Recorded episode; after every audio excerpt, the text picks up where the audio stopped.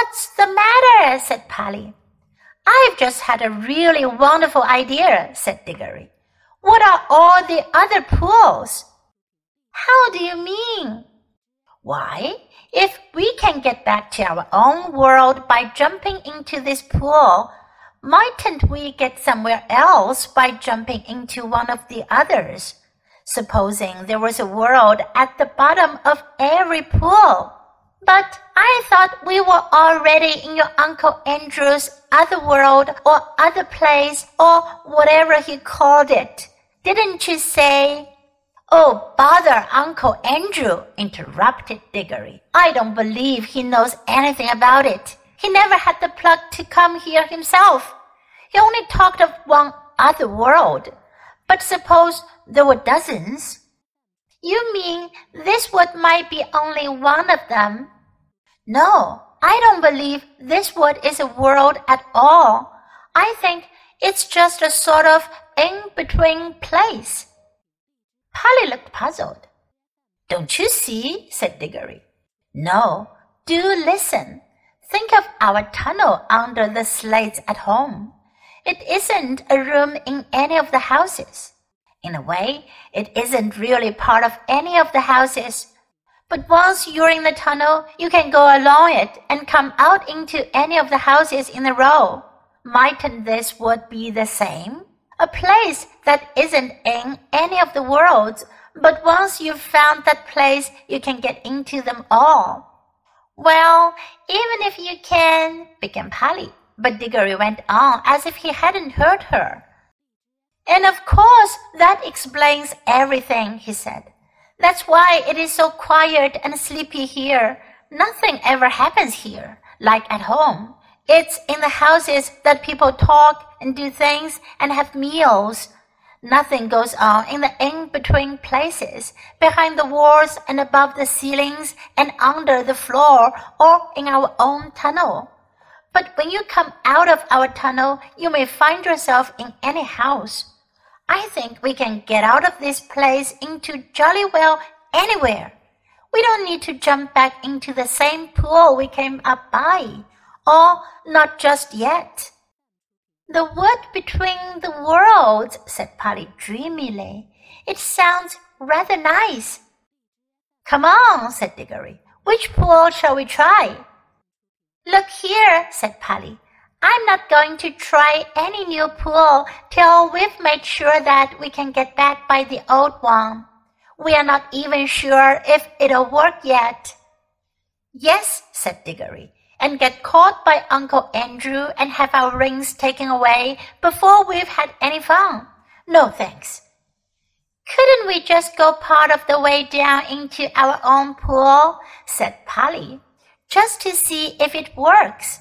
Then, if it does, we'll change rings and come up again before we are really back in Mr. Ketterley's study. Can we go part of the way down? Well, it took time coming up. I suppose it'll take a little time going back.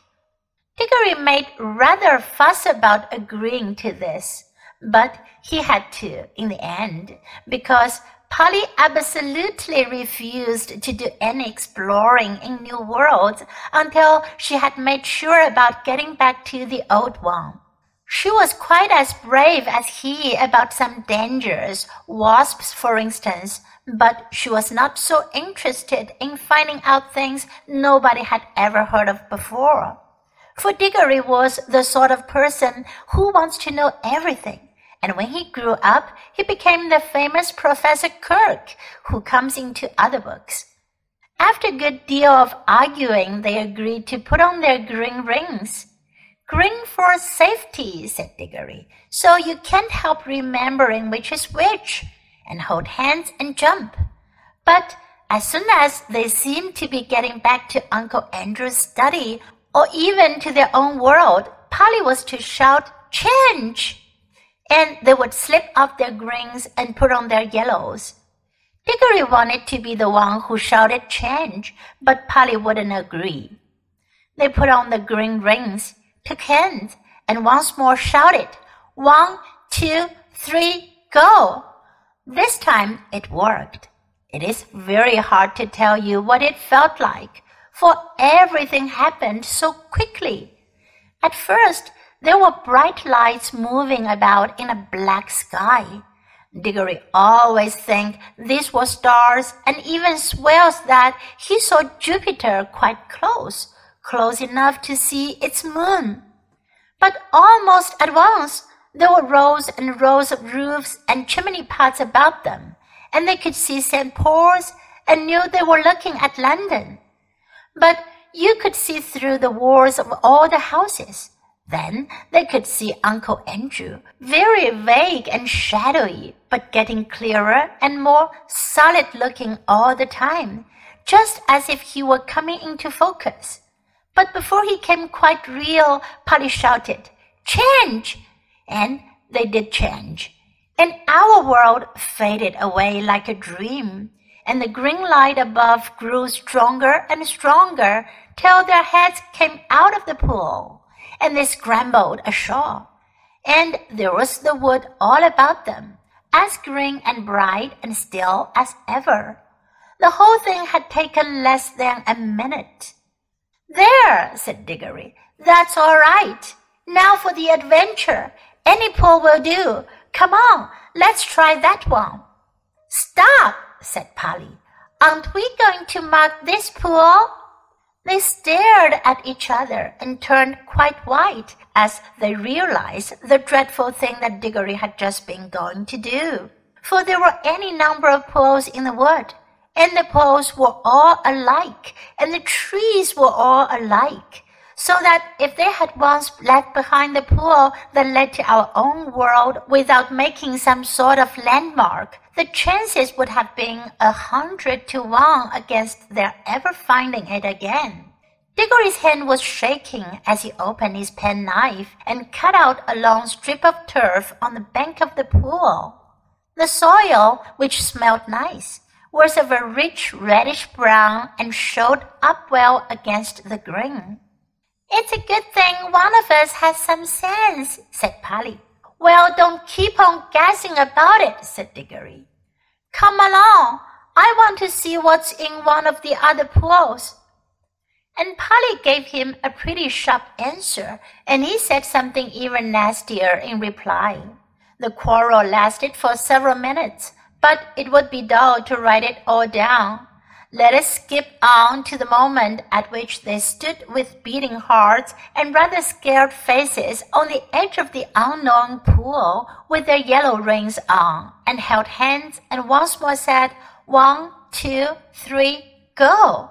Splash! Once again it hadn't worked. This pool, too, appeared to be only a puddle. Instead of reaching a new world, they only got their feet wet and splashed their legs for the second time that morning, if it was a morning. It seems to be always the same time in the wood between the worlds. Blast and botheration! exclaimed Diggory. What's gone wrong now? We've put our yellow rings on all right. He said yellow for the outward journey. Now the truth was that Uncle Andrew, who knew nothing about the wood between the worlds, had quite a wrong idea about the rings. The yellow ones weren't outward rings, and the green ones weren't homeward rings, at least not in the way he thought. The stuff of which both were made had all come from the wood. The stuff in the yellow rings had the power of drawing you into the wood. It was stuff that wanted to get back to its own place, the in-between place.